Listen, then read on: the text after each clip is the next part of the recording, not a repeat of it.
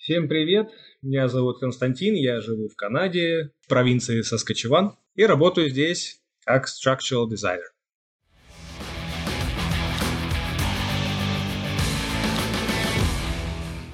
Всем привет, это подкаст «Конструктивный разговор» и с вами Андрей Галенкин. И Сергей Воронков, привет.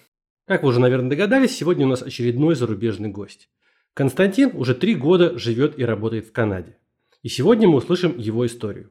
Константин, ну, тогда давай начнем. Мы со всеми начинаем с одинаковым. Просим людей рассказать о себе, то есть э, поделиться, где они родились, где они учились, первая работа, то есть, ну, просто свою биографию. Родился я э, в Украине, в семье военного. Отец мой инженер-механик по самолетам и двигателям. Э, соответственно, после того, как он закончил высшее образование свое военное в Латвии, его распределили в Украину, э, в западную часть, кстати, город Ивано-Франковск, там, где я родился. Э, там мы прожили 14 лет. Потом э, отец мой решил, ну, в связи со, со всякими разными обстоятельствами, перевести нас в Россию. Потому что его, его отец родом из Тульской области, и он решил, ну, скажем так, на пенсии поехать в, свой родной, в свои родные места и переехал в Тулу.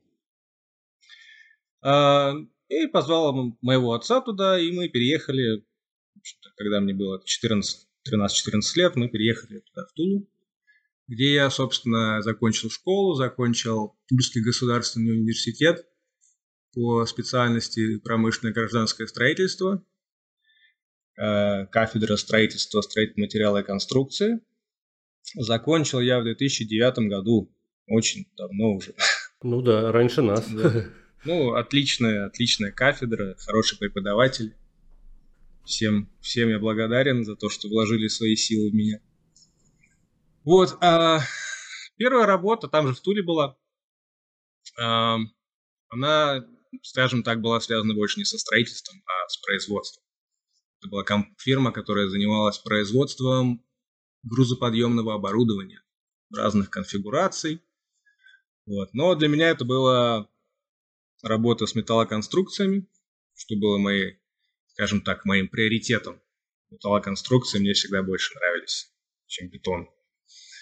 Вот. Но в то же время это было не, не строительство, как я сказал, а это было производство там, с двумя цехами, а, с выпуском нескольких Э, подъемников, это называется груз, грузовые подъемники, то есть это не лифты, потому что с лифтами все очень сложно, Ростехнадзор и все остальное.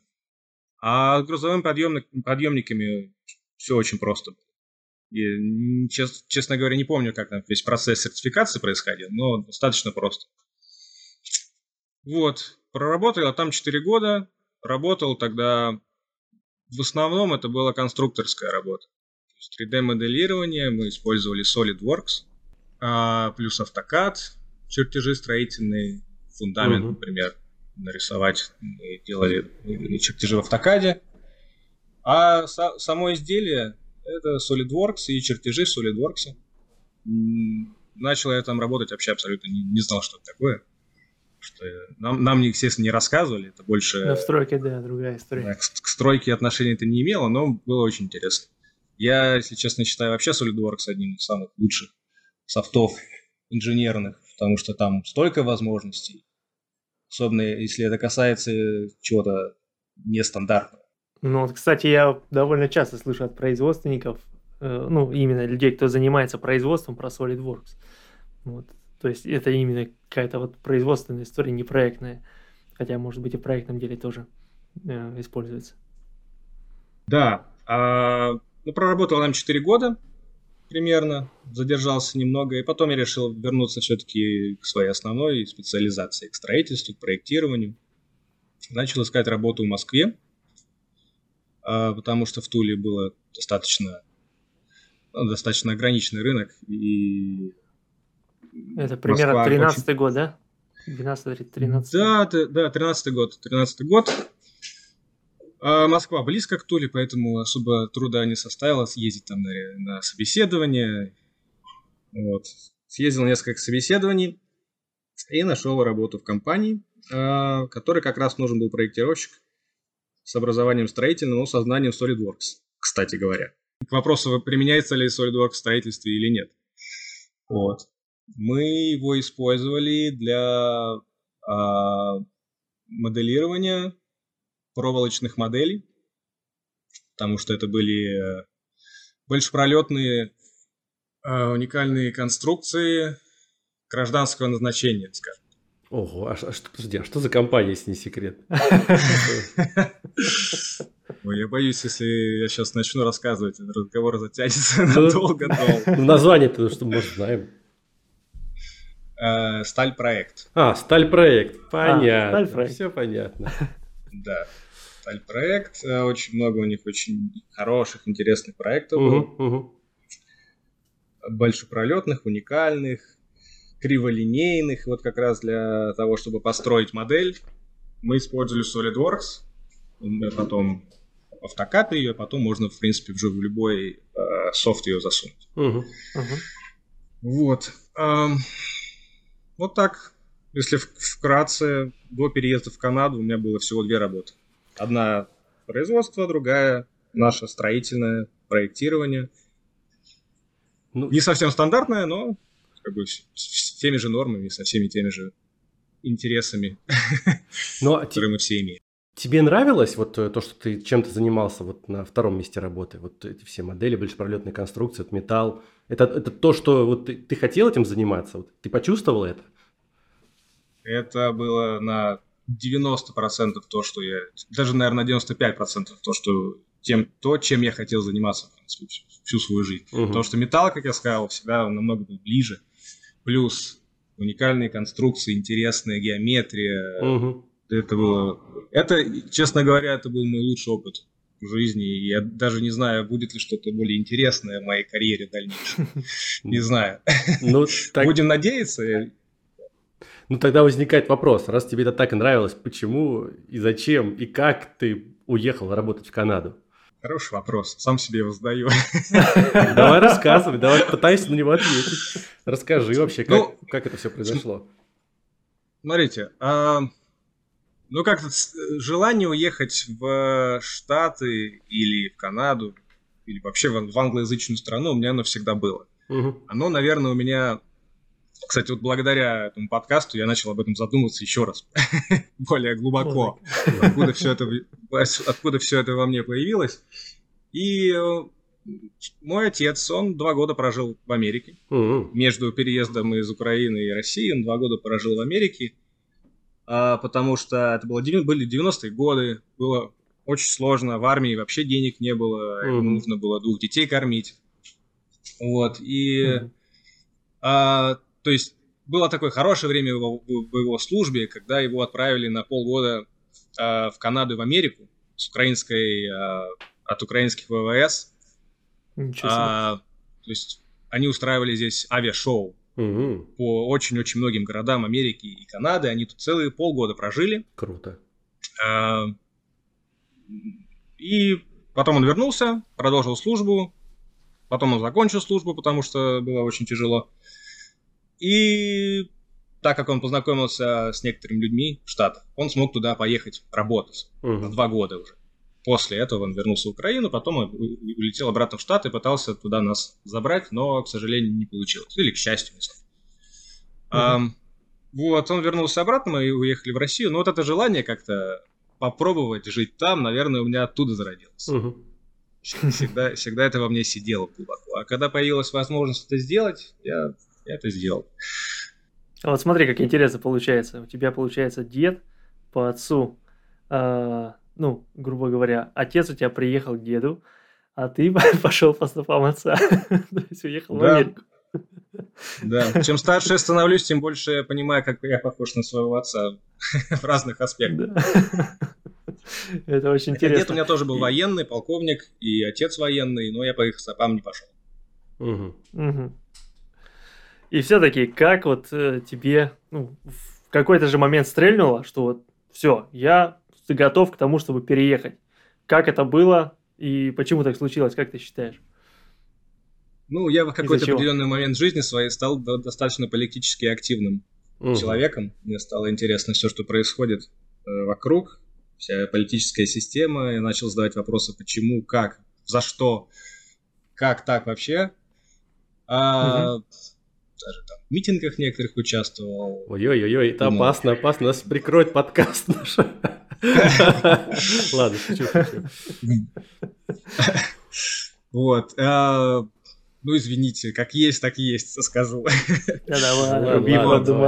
Серег тоже у нас еще тот. Диверсант. Однажды я был наблюдателем на выборах президента, и в определенный момент из-за моей активности, скорее даже не моей, а человека, который со мной был, нас было двое, нас забрали в милицию. Mm-hmm. Продержали там три часа, пока закончился день выборов, и спокойненько отпустили, сказали до свидания, извините. Даже извините, Ошибка. В общем, я как-то в этот момент мне как-то что-то... Вот, наверное, в этот момент мне что-то перещелкнуло, и я подумал, надо, надо бы попробовать в другой стране пожить. Может быть, там будет лучше в этом плане. Mm-hmm. И начал я работать на, над, над этим всем. Первое, первое, естественно, это язык. Начал изучать язык. Процесс растянулся достаточно долгие, долгие годы, потому что я, я-то думал, что я знаю английский язык. Uh-huh. Но когда я uh-huh. начал его учить, я понял, что я вообще его не знаю. Uh-huh. То, что преподают в школе, и реальный английский язык, это две абсолютно разные вещи. Uh-huh. Хотя при этом... Ну, то есть у тебя база уже была, и ты обнаружил, что этой базы совсем недостаточно. Да, да, база у меня была школьная, плюс я всегда интересовался англоязычной музыкой. Слушал, слушал угу. исключительно музыку англоязычную. У меня ну, слух, в общем-то, есть. С английским было достаточно нормально в школе. Но, угу. конечно, недостаточно для того, чтобы эмигрировать и процесс вообще начать. Вот. Ну, года два, наверное, я изучал английский язык, угу. чтобы он вышел на такой уровень, когда можно было сдать достаточно хорошо IELTS. IELTS Первый сдавал, пункт да? его миграции, я сдавал IELTS. Да. Угу. Я его сдал два раза, хотя я знаю людей, которые сдавали его по 12 раз. Ё-моё. Я не знаю, я бы посидел уже там точно до конца. Первый раз я сдал его 6 баллов, 6,5, по-моему, второй раз на 7, что тоже не очень высокий балл, честно говоря. Вот. Угу. И этот балл мне не, не, не позволял пройти по общей программе миграции в Канаду. Я к тому моменту уже выбрал основное направление, это Канада. Хотя все, естественно, рассматривают 3-4 основные страны. Это Канада, Австралия, Новая Зеландия, UK э, или Штаты. Великобритания uh-huh. и Штаты сразу отваливаются, потому что у них очень сложные, uh-huh. сложные программы. Остается Новая Зеландия, Австралия, Канада. Новая Зеландия очень, очень далеко. Люблю, конечно, хоббитов и Толкина, но, но это очень далеко. Я как бы не был готов к такому переезду. Кана... Э, Австралия оказалась, казалась очень дорогой, потому что там нужно было намного больше денег с собой иметь, чем в Канаду. И как-то так Канада осталась. Почитал про нее, все классно, надо пробовать. Угу. Начал заниматься документами, все это растянулось еще на пару лет. В общем, достаточно долгий это процесс был. И закончился он в 2018 году, угу.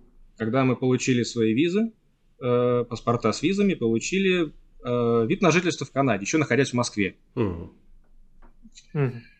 Вот. И приехали мы сюда в Канаду, уже имея вид на жительство. И это было ровно три года назад. Вот вчера было ровно три года, как мы сюда приехали. И три года пролетели только так.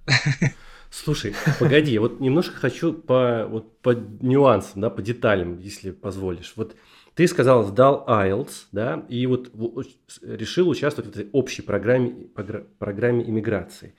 Я когда сам немножечко тоже занимался этим вопросом, там, ну то что, изучал прям, ну, были иногда желания тоже куда-нибудь там поехать. Но я вот смотрел, у них там есть сейчас какой-то экспресс-энтри, там еще что-то, какие-то, какие-то другие варианты. Вот да, я знаю, что есть требования по языку, но также есть там требования о том, что ты там должен иметь, э, ну, как бы, подвески по работе. То есть ты должен знать, куда ты едешь. Или это не так? Я, я не прав? Ты можешь как бы получить вид на жительство, даже не имея места как бы работы.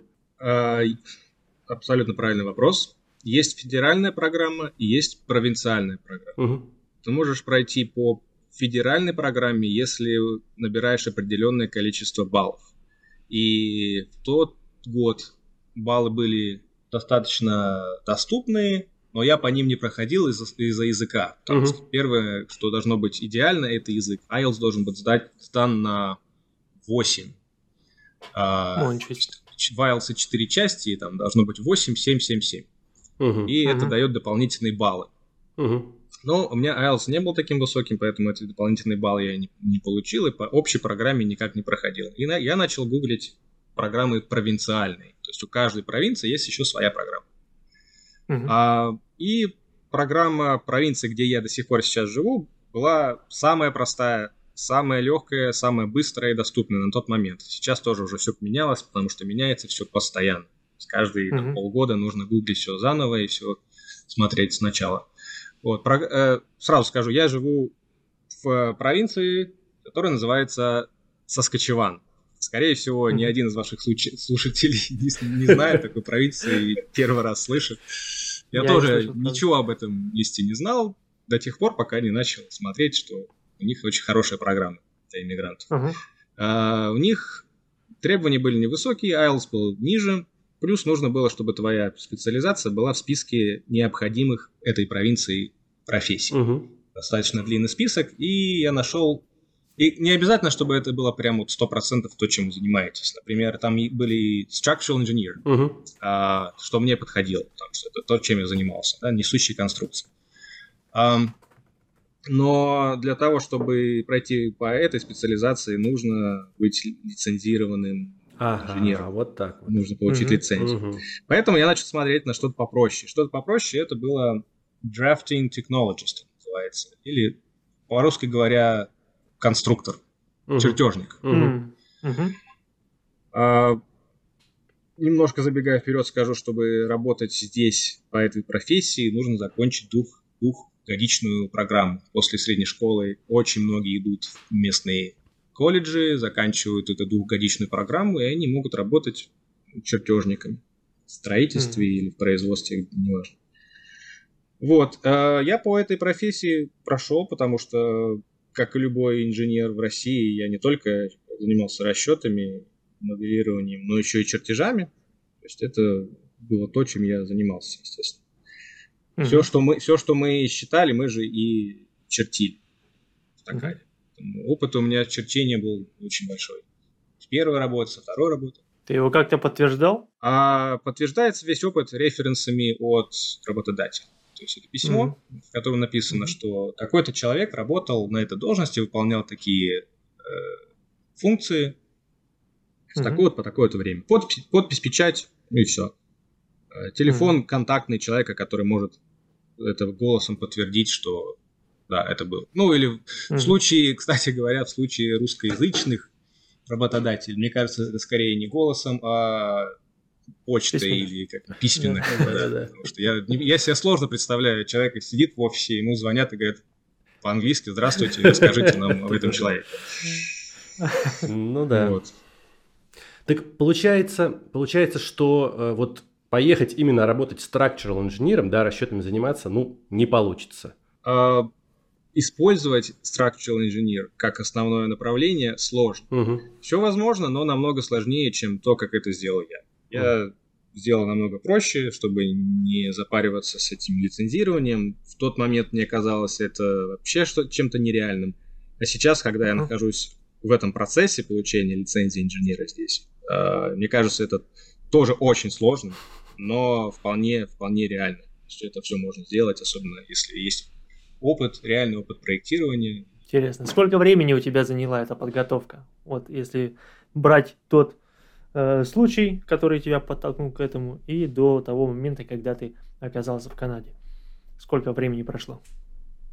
Э, С момента подачи всех необходимых документов, включая референсы, банковские выписки о наличии денежных средств и дип- дипломов, до получения визы с паспортом прошел ровно год.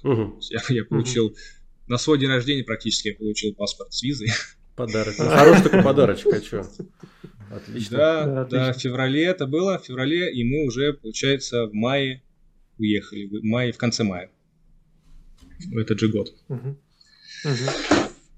Вот, то есть э, вот эта провинциальная часть заняла полгода, они полгода рассматривали мои документы, сказали, да, все хорошо, ты нам подходишь, ты нам нравишься, вот тебе э, как, номинация это называется, номинация от провинции. Угу. Потом угу. уже подаешь все документы на федеральную программу, они опять же полгода рассматривают документы, учитывают эту номинацию, ты, у тебя сразу вырастает количество баллов, ты попадаешь в этот вот пул, из пула берут э, определенное количество людей каждые там два раза в месяц э, и выдают им уже все остальные документы на резидентство. Mm-hmm. Вот. Но для меня это был вот год. Год. Год это очень хороший срок, на самом деле. У многих людей это может занимать намного дольше. А у кого-то даже быстрее, кто проходит по, фи- по провинциальной, э, по федеральной программе, тех даже за полгода можно. Угу. Угу. Вот, вот, вот смотри, ты получил все доки, и ты, когда поехал, ты знал, куда едешь? Ты, или ты ехал просто вот туда, и там уже начал уже все процесс поиска работы, там, жилья и так далее? Um, так как я использую эту провинциальную программу, по умолчанию, как бы так, э, считается, что я должен сюда приехать, ну и здесь попытаться устроить свою жизнь. Угу. Хотя многие этого не делают, многие получают номинации от провинции и едут абсолютно в другие места. Мы решили, что мы так делать не будем, угу. как-то это нечестно. Угу. И при, приехали, приехали именно сюда. Не было у нас здесь никаких связей, а абсолютно ноль. Угу. Никаких э, наработок по поиску работы, ничего не было. То есть мы приехали, я начал искать работу там через две недели примерно. Угу. Ты до этого общался с канадцами вообще? Ну, как ты пересекался, сталкивался? Uh, ну, мы, мы жили в Airbnb uh, бейсменте, и над нами жили два канадца, мы с ними общались. Да.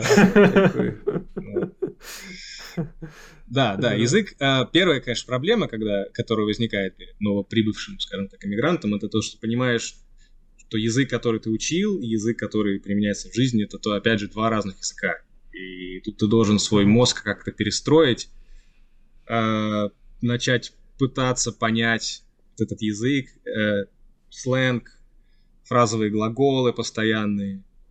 Uh-huh. Вот это было первым uh-huh. таким, первой трудностью, с которой я столкнулся. Ты ощутил на себе, что тебе делают некоторую поправку, э, ну вот, э, носители языка, что разговаривают с тобой несколько иначе, нежели с, друг с другом? То есть как-то стараются упростить свой язык по сравнению с обычной речью. Некоторые, да, некоторые, да, но в основном, мне кажется, людям здесь все равно, потому что здесь настолько много мигрантов угу. с разных стран, и учитывать каждые особенности они не будут неинтересны. Угу. Я слышал, что канадцы очень вежливые, так исключительно вежливые, ну, вот по 10 раз там будут извиняться. Был мем, мем, мем такой даже был, вы знаете, по-моему. Так ли это? Я вам больше скажу, я сам с таким становлюсь. Я постоянно начинаю уже извиняться перед всеми. Даже мы после... Мы год здесь прожили, и через год поехали в Россию э, проведать родственников. И я даже уже через год я заходил в магазин, и мне хотелось уже перед всеми извиняться, потому что я там кого-то задел, кого-то там. Это может быть что-то ненормальное, но это да, это то, что есть в Канаде. Это то, что то, какие они есть. А, ну, uh-huh. здесь с поправкой, конечно, что я не могу говорить за всю Канаду, потому что я живу только в этом месте, в одном. Uh-huh. Я бывал в других uh-huh. местах, а, но в больших городах, конечно, по-другому. А в Монреале, например, или во франкоязычной провинции Квебек, там совсем другие люди уже. Там. Понятно.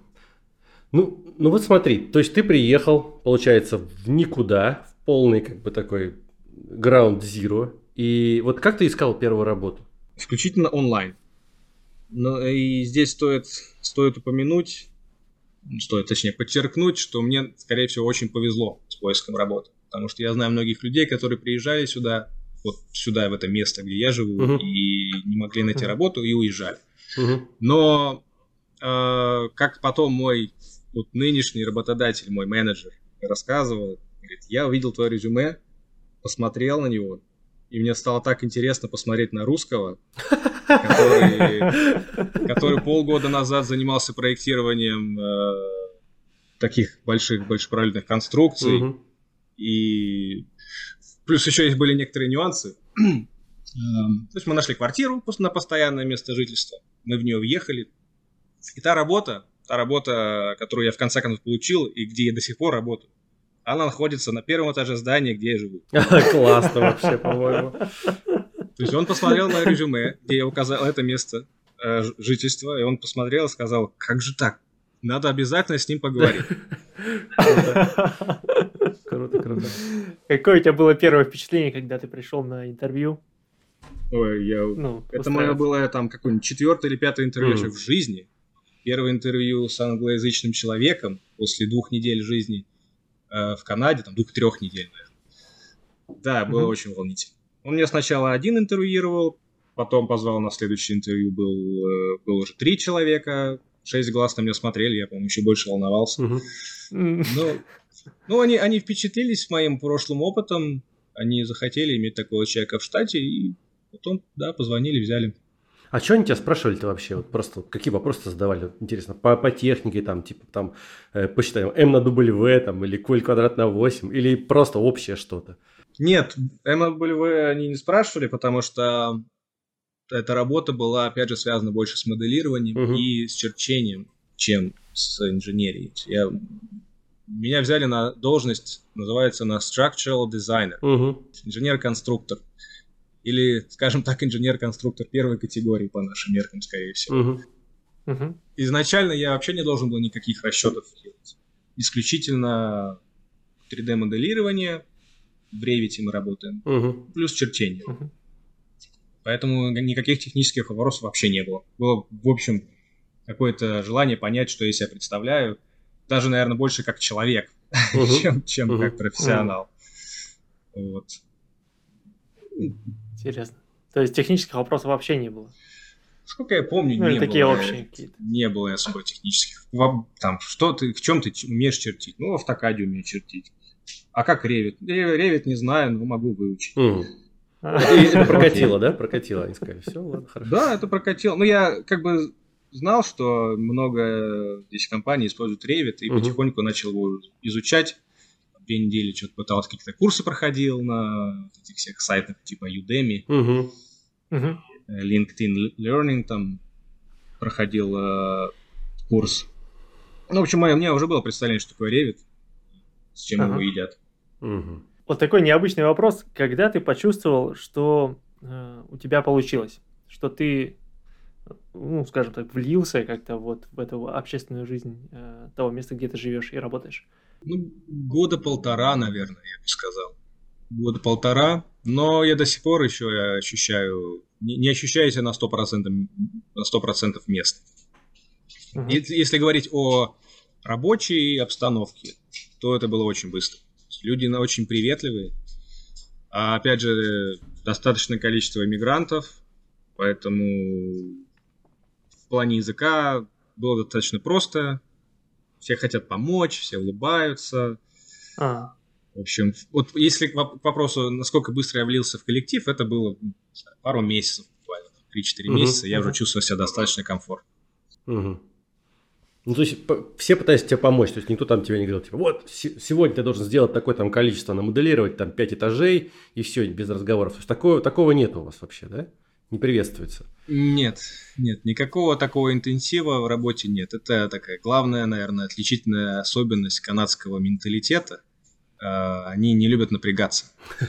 Если, если ты напрягаешься, и если ты их напрягаешь, вот это им не, не понравится. Mm-hmm. Вот. Может быть, это особенность моей компании, где я работаю, но там даже те же жесткие дедлайны, которые могут ставиться на совещаниях, если их если они проходят, ну, никто не будет на тебя не то что голос повышать, он скажет, ну, окей, завтра, значит завтра. Угу. Ну окей, через неделю, ну ладно. Это такое общее, общее канадское, опять же, центральная канадская, скорее всего, особенность. Потому что в больших городах, я думаю, все-таки немножко пожестче. Угу. А как у вас вот вообще построена работа, да? Вот ты говоришь, ты structural дизайнер. Я бывал в Канаде, да, вот в крупной в офисе крупной компании, и вот тоже слышал про это разделение, про э, инженеров-расчетчиков, да, и те, кто вот именно чертит, да, там чертежников проектирует. Вот Как вот это все работает? Ты от кого ты получаешь задание и как это все вот, ну, выливается в проект? Можешь про это рассказать? Mm-hmm. Да, а это разделение, о котором ты говоришь, оно очень четкое. Есть инженер, который занимается исключительно расчетами. А, ну, для этого он может использовать софт, может вручную считать. У него есть печать, которую он ставит на чертежи, которые делает дизайнер. Угу. Дизайнер, в принципе, не подчиняется этому инженеру вовсе. У него есть менеджер или э, вице-президент э, дизайн отдела, например. Угу. И угу. дизайнер непосредственно работает со своим менеджером, а менеджер уже работает с инженером. Угу. Это если так совсем упрощать, конечно, все угу. пересекается. И иногда проще получить ответ напрямую от инженера, если у тебя есть к нему доступ, чем ждать там, от кого-то чего-то. Поэтому я с тем инженером, который ставит печать на чертежи, которые я делаю, я с ним непосредственно э, взаимодействую, угу. когда угу. он доступен. Вот, но да, то есть э, есть люди, которые закончили двухгодичную программу, и они работают чертежниками. Им, в принципе, больше ничего не нужно. Им не нужны расчеты, они занимаются исключительно моделированием и черчением, и более активны они потом вырастают в тех же менеджеров, которые управляют отделом. Угу. Да, но, а, да, разделение очень большое, и инженеры, есть, есть инженеры, которые не умеют чертить в автокаде вообще. Угу. Угу.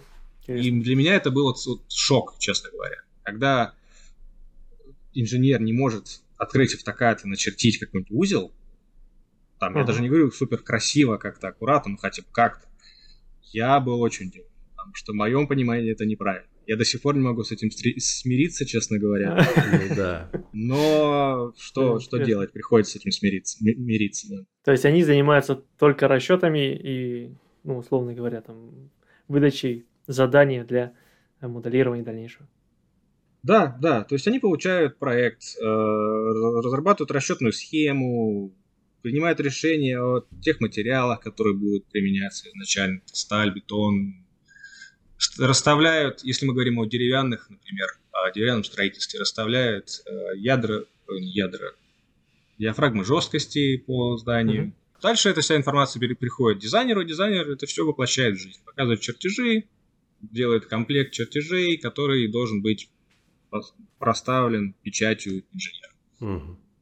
А, а, а в, чем, в чем инженеры считают у вас? Какие программы используют? Ну, так как Канада очень близко к своему большому брату, угу. Соединенным Штатам Америки, здесь в основном используют американский софт. А, мы непосредственно читаем в этапсе. О, класс, класс, Серега, твоя тема. Да, да. Да. Нашли мы того человека. Да, наконец-то. Я на своей работе сейчас как бы потихоньку больше в инженерию перехожу из черчения. Где-то я сейчас посерединке между дизайнером и инженером. Uh-huh. Я получил свою uh-huh. первую лицензию, которая называется Engineering Training. Uh-huh. Или а, инженер, который должен несколько лет работать под началом профессионального инженера.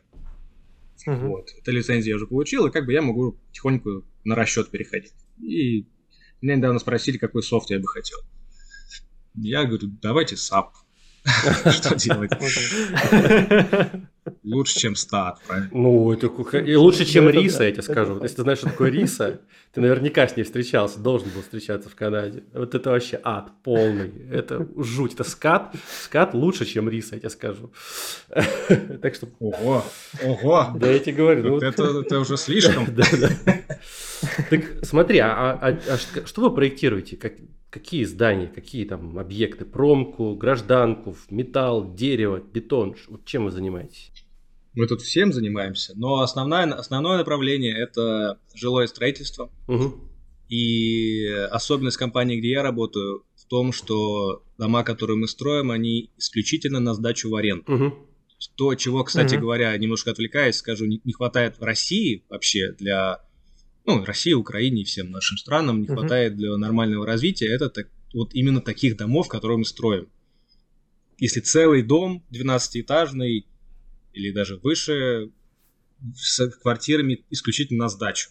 Это можешь там прописаться, использовать это для, для всего, чего ты хочешь, как свое основное место жительства, да, и чувствовать себя человеком. Потому что очень часто человек, который приезжает, например, в ту же Москву, не может найти постоянное место жительства и прописаться там, и постоянно получает какие-то ограничения.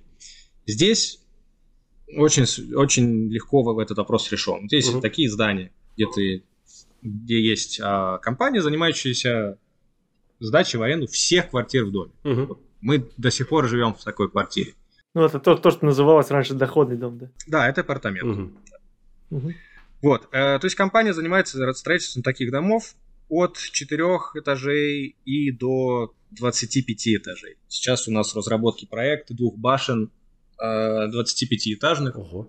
Э, из металла и, и железобетонных перекрытий. О, это вот за, за что я топлю всегда. Почему у нас не строят из металла? Вот, блин, я вот только что две лекции по композиту сделал, тоже пытался людям рассказать, что это, это то, что нужно делать, но пока не знаю.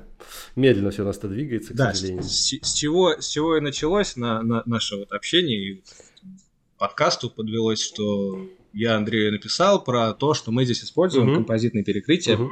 постоянно. То есть э, для, на всех наших, ну, скажем так, высот, высотных зданий, выше четырех этажей, уже считается высотным, э, мы используем металл э, железобетонным перекрытием, те же стады, э, угу. но вместо профлиста мы используем как раз то, о чем ты, Андрей, рассказывал на вебинаре.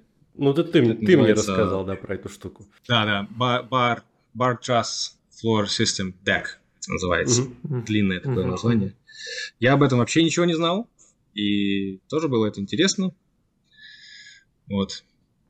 Да, ну, возвращаясь к вопросу применения стали uh-huh. для строительства жилых домов, очень, конечно, сложный вопрос, честно говоря. Я до сих пор не могу для себя его на него ответить правильно, насколько это обоснованно применять сталь для жилых именно домов. Для офисных, да, вполне, нагрузки чуть-чуть больше, и стро... скорость строительства очень важна.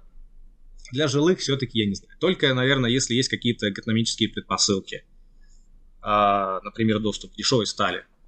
Или с точки зрения застройщика, э, например, доступ к производству стальных конструкций, если есть возможность дешево производить или есть возможность подстроить э, производство под себя, тогда да, да. То есть унификация, унификация соединений, элементов, и если ты можешь рассматривать все здание э, как одну большую систему, тогда применение стали, да, обосновано. Но если несущие конструкции проектирует одна фирма, архитектурой занимается другая, электрикой третья. Можно, можно получить большие проблемы. Угу. Вы получаете эти большие проблемы? Или у вас все в одном? У нас все в одном, но мы все равно их получаем, потому что фирма, фирма молодая, и таких зданий здесь никто не строил еще, поэтому много кто чего не знает, скажем так. Есть проблемы.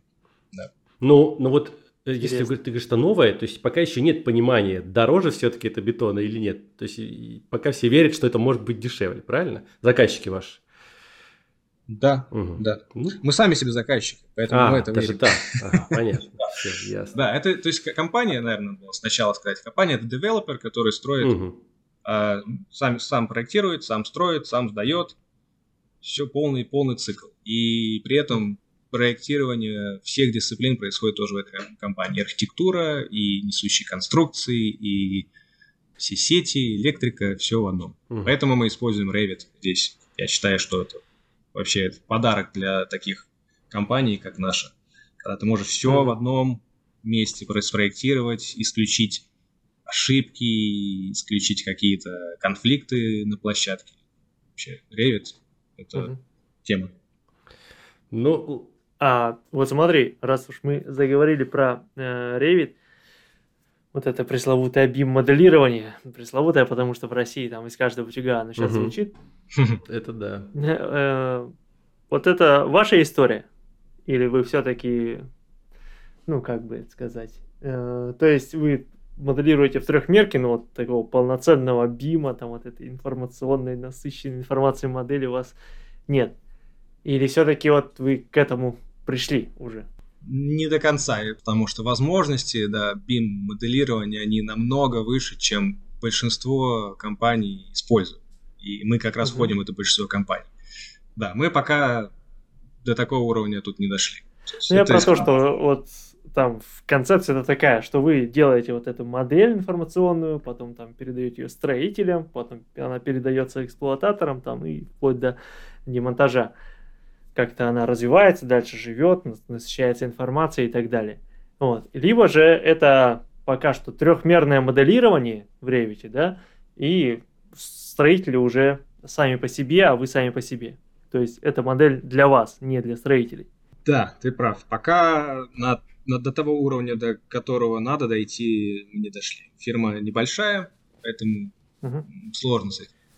Ну, я, я просто не знаю, не знаю никого, кто бы дошел до этого уровня. Поэтому, точнее, может быть, у вас э, есть такой опыт. Вот. Не могу сказать, опять же, про кого-то другого. Мы, мы еще не дошли. Возможно, это есть, потому что Revit очень популярен. Все его используют, все его продвигают. И в конце концов, к этому все равно все придут.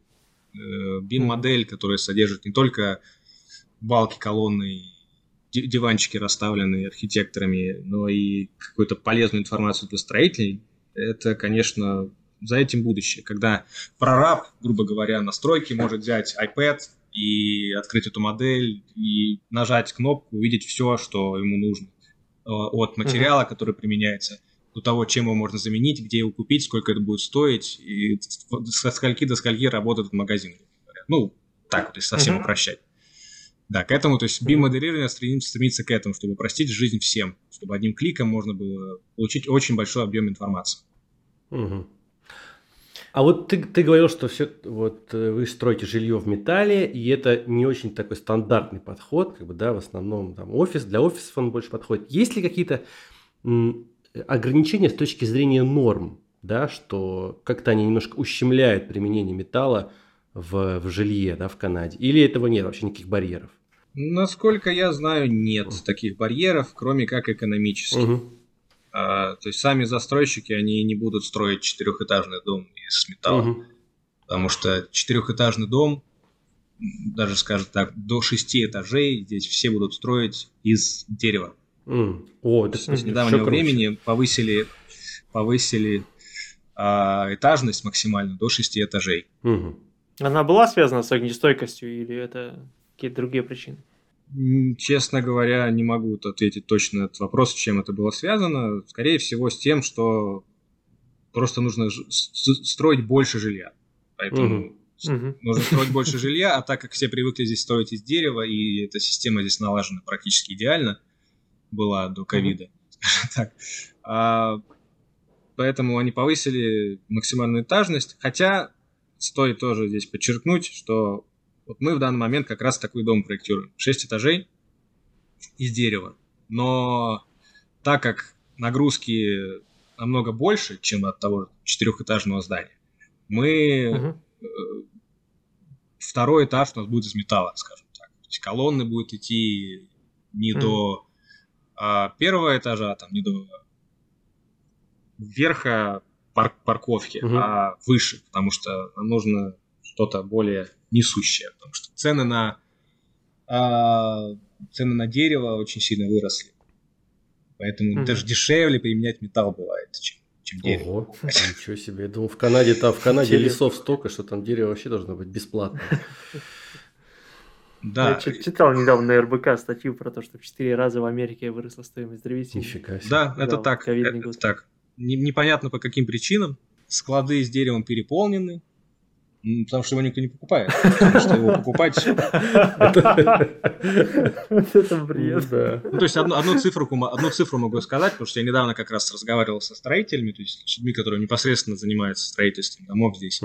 И если лист а, фанеры Э, да, раньше стоил 6, 8, 10 долларов.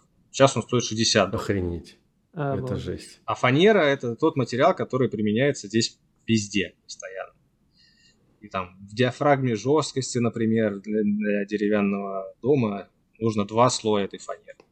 Ничего с такими ценами с, с такими ценами, может быть, даже дешевле будет э, железобетонные, э, железобетонные стены применять в деревянных, mm. деревянных домах. Нифига себе. Слушай, на самом деле я бы, я бы, я вот больше даже, чем, э, чем за металл, я больше за деревяшки. Но у нас дерево вообще в многоэтажках, это, ну, это ноль, никакого развития. Но мне всегда нравилась эта да. практика именно и в, и в Америке сейчас это тренд, и в Канаде – что из деревяшек строят огромные высокие здания. Вот в Ванкувере, я знаю, построили одно из э, самых высоких зданий из вот этой CLT панелей. Это общежитие этого University of Col- э, British Columbia. Вот, угу. прям там 18 или 20 этажей из дерева. Вот это круто. И я прям, я проникся, mm-hmm. помните, в CLT, думаю, крутая технология. Но у нас просто глушь по этому направлению полная. Так что я вам завидую, что вы из дерева строите. Да, но те здания, которые, то, то здание, которое ты упомянул, и вообще те проекты, которые строят из дерева, uh-huh. высотные здания, они больше, конечно, мейнстрим сейчас. Uh-huh. Они больше направлены на то, чтобы продвигать саму идею. Uh-huh. Это не, uh-huh. не массово. Здесь. Uh-huh. Массово здесь это обычное абсолютно стандарт, стандартное строительство каркасного дома, которое применяется здесь последние 100 лет. Uh-huh. Вот, как было 100 uh-huh. лет назад, они практически то же самое строят сейчас. И я для себя постоянно тоже задавал вопрос, почему в России это не происходит, и пришел к выводу, что основная причина, что мы не умеем дерево готовить, угу. э, подготавливать его к строительству, потому что это очень важный процесс. Сушка, там, покрытие дерева специальными материалами, хранение и так далее. Этот процесс должен быть налажен идеально, чтобы здание у вас не накренилось, не повернулось, там как-то не разрушилось в конце концов. Uh-huh. Дерево должно быть очень хорошо подготовлено. И здесь, в Канаде, так как уже сто лет вы строите из дерева, оно, весь процесс налажен практически идеально. То есть человек, который покупает дерево, он знает, что его дом не, не рухнет, потому что там, не досушили или пересушили, или еще что-то с ним не так делают. Угу. А панели готовы уже, да? Вот, если брать те здания, которые вы строите, это уже здание из готовых панелей. То есть панели изготовляются на заводе или прямо на стройке рабочие? Изготовляют... Некоторые панели изготовляются на стройке, некоторые э, приходят уже собраны.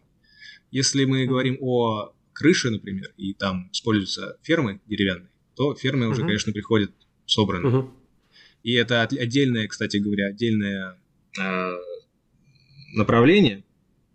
Э, в общем-то, если строится деревянный дом, и у него какая-то крыша интересная, да вообще любая крыша, в общем-то, э, чертежи отправляются в фирму, которая занимается исключительно деревянными фермами. И они проектируют эту крышу, делают свои чертежи, изготавливают э, конструкции и отправляют их на стройку уже. Прямо такая узкая специализация? Да, да, узкая специализация на деревянные фермы и балки.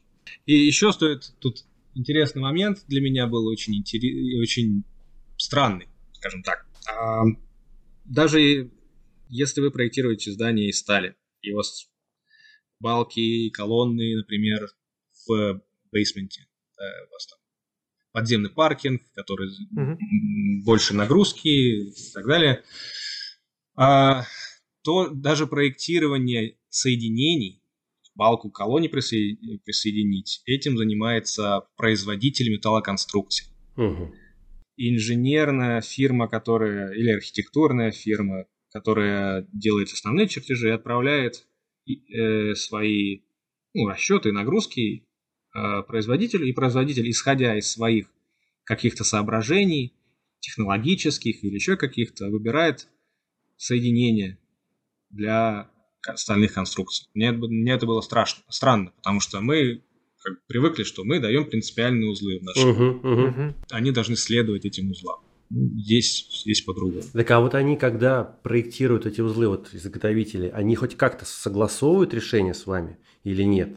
Ну да, да, конечно, не согласовывают, но э, это скорее, скорее такое формальное Формально. Ну, нет, если там будут прям откровенные косяки, то понятно, что вы скажете. Или так, такого не бывает, что откровенных косяков. То есть они делают все добротно, хорошо. То есть, ну, просто у нас, я по своему опыту знаю, ну, бывают, конечно, крутые КМДшники, но не каждый. Бывают КМДшники такие, что они там такого понаделают, что потом просто, да лучше бы я сам все сделал. И мы в определенный момент так и стали делать, что мы сами все делали. Но вот я действительно знаю, о чем ты говоришь, да, что за рубежом, да, в Америке, Канаде все делает производитель. Так вот и вопрос, то есть они действительно вот почти всегда делают очень хорошо. Это так, ты подтверждаешь, да? Не могу точно ответить, опять же, потому что не сталкивался прям очень много uh-huh, с ними здесь. Uh-huh. Потому что, как я сказал, фирма, в которой я работаю, у нас есть свой цех по производству металлоконструкций. О, цех Мы есть. как бы сами это контролируем. Да, да, фирма в такой активной фазе развития, так. И э, есть цех по производству э, железобетонных конструкций угу. и по производству металла. Угу. Небольшие цеха, но как бы, для начала. А ты, ты бываешь на производстве или на стройке? Очень редко. На стройке бываю с инспекциями. На производстве тоже иногда. Ну, очень редко. Этим в основном занимается как раз вот инженер. Угу. Угу. Угу. Это конец первой части. Вторая часть выйдет через неделю.